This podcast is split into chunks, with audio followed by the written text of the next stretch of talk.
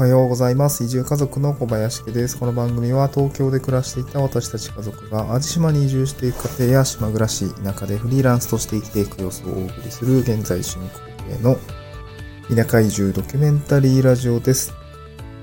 はい。えっ、ー、と、今日のトークテーマはですね、まあ少し、うん、移住のデメリット的な要素になるかもしれないんですけども、移住後の友達できない問題とその理由ということでね、あの、話してみたいなと思います。えっ、ー、と、ま、今、私、淡路島に移住をしてきて、だいたいもう3ヶ月経ったんですけども、早3ヶ月経ちました。四半期経っちゃって、あっという間だなというところなんですけども、季節はもうすっかり夏で、もうセミが外で耳鳴いている状況ですね。うん。で、淡路島に3ヶ月前経って、まあ移住してきて経ったわけなんですけど、まあ、なんかね、その、えー、っと、移住後に友達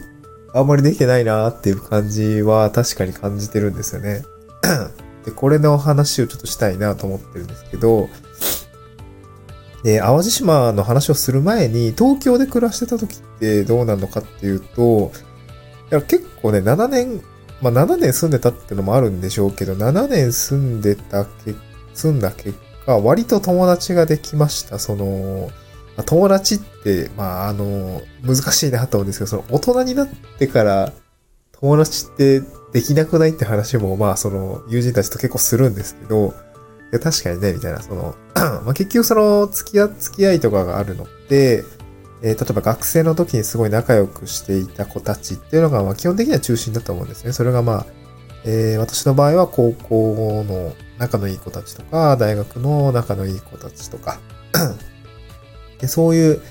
なんて言うんでしょう。まあ、なんて、一定期間同じこう教室とか同じ、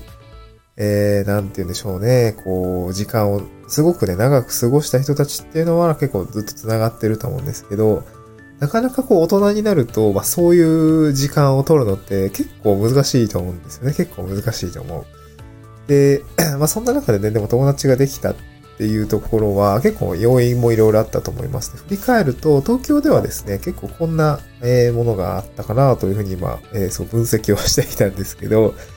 えー、っとね、4つぐらいあって、1つは、ま、趣味ですね。趣味のつながり。2つ目がお酒の場での進行ですね。で、3つ目がイベントの参加とかね。まあ、あと企画もあると思うんですけど。で、4つ目が友達の紹介っていうところで、まあこんまあ、こういう4つの要因が、まあ、東京では比較的多くて、えー、すごく、まあ、友達付き合いというか、えー、人のつながりが増えていったかなと思いますね。まあ、その学東京にも実際に会って話せる友達が私にはいました。で、それは、えー、っと、高校からの付き合いだったり、大学からの付き合いだった子たちもいて、その人と、まあ、お酒を飲む機会とか、えー、そういう場のつながりで、こう、えー、なんか、えっ、と、面白い奴がいるから一緒に飲みましょうみたいな、そういう感じで、こう、友達のえー、輪がですね、すごい繋がっていくっていう機会がすごくあって、で、やっぱお酒の場ってすごいなと思うんですけど、ノミニケーションってよく言ったものだっていうことを私はすごく感じてるんですけど、まあ、そういう場で仲良くなって、じゃあ今度バーベキュー行きましょうとか、えー、今度ドライブ行きましょう。ドライブはあんまなかったかな。えっと、なんだろうな。まあ、ご飯食べに行きましょう。結構多かったのかな。バーベキューとか、テント、ああの、あれも行ったかな。キャンプとか。そういうのがあって、友達の紹介づてで、えー、っと、知り合って、えー、お酒の場で仲良くなって、そんでイベントに参加して、めっちゃ仲良くなるみたいな、そんな 段階を踏んでいたかなと思います。で、もう一個は、あの、私趣味でバスケットボールずっとやってたんですけど、あとスノーボードとかもずっとやってて、スノボはね、結構仲良くなってからじゃないといけないと思うんだけども、バスケットって結構、都内だと、えー、体育館とかで募集をして、そこに飛び込んでみるとかね。そういうことは、えー、私も若い時、まあ、今も若いつもりではありますが、20、まあ、2から5ぐらいまでやってたんですかね。はい。まあ、今の妻と出会ったのもその趣味のバスケットボールつながりなので、まあ、バスケットボールのサークルにこう顔を出すみたいなことをや、やると、やっぱりそこでですね、出会う人たちとか、えー、知り合う人たちってたくさんいて、で、終わった後にご飯食べに行きますか？みたいな感じになって、、えっと、ご飯食べに行って、なんかこう人となりのを知っていくみたいな。形でしたかね。で、そのバスケットサークルの方では、まあ夏にキャンプしたりとか、バーベキューしたりとかっていう、その、まあ有志で集まってやるので、まあすごく仲良くなって、まあプライベートでもご飯食べに行ったりっていうような感じで、まあ友達ができていくっていうような流れがですね、あありましたと。私は多分割と大人になってからお友達できた方かなと思うんですけど、はい。なので、まあ、あの、その、まあ、移住後ですよね。淡路島に来て、まあ、なかなか友達できてない問題あるんですけど、まあ、そういうことを比較、東京にいた頃と比較して考えると、まあ、二つで友達できてない理由があるかなと思うんですけど、一つはマジで仕事しかしてないっていうのと、もう一つはちょっとね、コロナの場で、あの、コロナの状況で、まあ、社交の場がないっていうところですかね。まあ、お酒の進行の場がないかなっていう感じが、あすごく、ちょっとな、あの、もどかしいっていう感じがしますね。一つ目は、まあ本当に理由シンプルなんですけど、仕事しかマジでしてなくって、こっちに来てからほぼほぼ休んでないんですよね。えっと、3ヶ月、えっと、移住してきたんですけど、本当にまあ、えっと、東京に帰っるとかね、あの、妻と子供に会いに行くとか以外はほぼ休んでないんですよね。その一応ですね、地域おこし協力隊の活動って、えー、っと、日報みたいなのを出して、月報で、まあ、働いた日を一応出すんですけど、まあ、雇用関係ないんで、一応多分目安で出すと思うんですよね。あの、どれくらい働いてるのか、みたいなのをこう目安で、こう、市としても見てるだけだと思うんですけど、休みって、あの、あ、ほ、ほぼほぼ書いてなくて、うん。多分月に、えー、なん、何回だろう。4か5か、一応休みとは入れてるんですけど、そのまあ自分の仕事もしているというか、うん。まあ、地域保の仕事はこのこの日してませんでした。で、休みは出してるんですけど、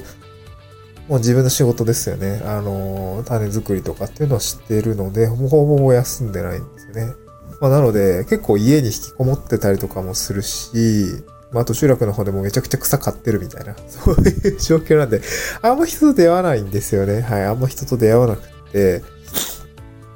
ね、出会わないってなると、もうそんなもん無理じゃないですか。家にいる状態で友達なんかできないと思うんで、その協力隊の友人と一緒に企画会議とかするときに、その、えー、その企画というかその友人の紹介、もう本当に友人の紹介しかないんですけど、まあ、2、3人知り合うとかね。まあ、なんかそういう感じでしかないんですよね。で、もう一つがコロナで社交の場合がないっていうのが、これ本当にでかくて、まあ、結構仕事で知り合いは増えたんですね。知り合いは増えたんですけど、知り合ってから仲良くなるとか、社交が踏まえて友達になるって、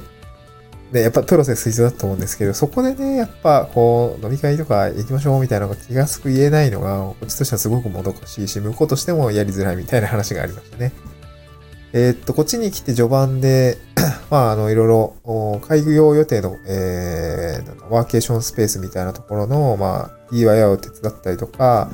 えー、そういうのをやったりしたんですけど、まあ、そこであの、知り合った、あの、方と、まあ、今日はありがとうございました。まあ、コロナ明けたら酒おごるよ、みたいな感じで言われてですね、まあ、今ビール2杯券ぐらい 2杯飲む、おごってもらう権利みたいなのはね、ずっと有してるんですけど、使えない状況で いるんですよね。あの、淡路島に淡路島ブルースっていうすごい、あの、まあ、島の玄ちゃんっていう子がやっあの、同年代の人がやってる あの、バーみたいのがあるんですけど、まあ、そこにね、まあ、そこもまだ休業中ってことでやってないんですけど、えー、そこでね、ビールをおごってもらう権利みたいなのは有してるんですけどね、早く行きたいなというところではあるんですが、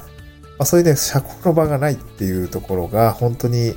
なんて言うんでしょう。この友達作りみたいなところにはすごくブレーキをかけているなというところがあります。で、まあ、移住、地方移住するとやっぱりそれまでの人間関係って結構断絶というかな、一旦なくなるので、まあ、これはなんて言うんでしょう。まあ、その場でね、楽しくやる、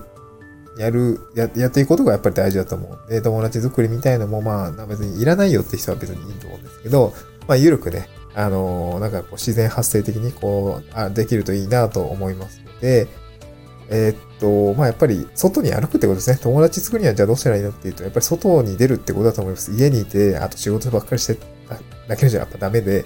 結構なんかイベントに参加したりとか、まあ、あの、なんかこう、外に出歩いて、出歩いてみるといいかなと思いますね。やっぱり友達の紹介とかも受けやすいと思うんで。はい。まあ、そのためにはですね、やっぱりコロナがこう、ある程度落ち着いて、ワクチンが行き届いて、接種率が高くなってっていうところがやっぱり必要なのかなと思うので、もう今は我慢かなと思います。はい。なので、えー、今日も仕事を頑張りたいなと思います。えー、今日はですね、ちょっとまあそんな雑談みたいな形の話でございました。移住後の友達できない問題とその理由という話でございました。また次回の収録でお会いしましょう。バイバーイ。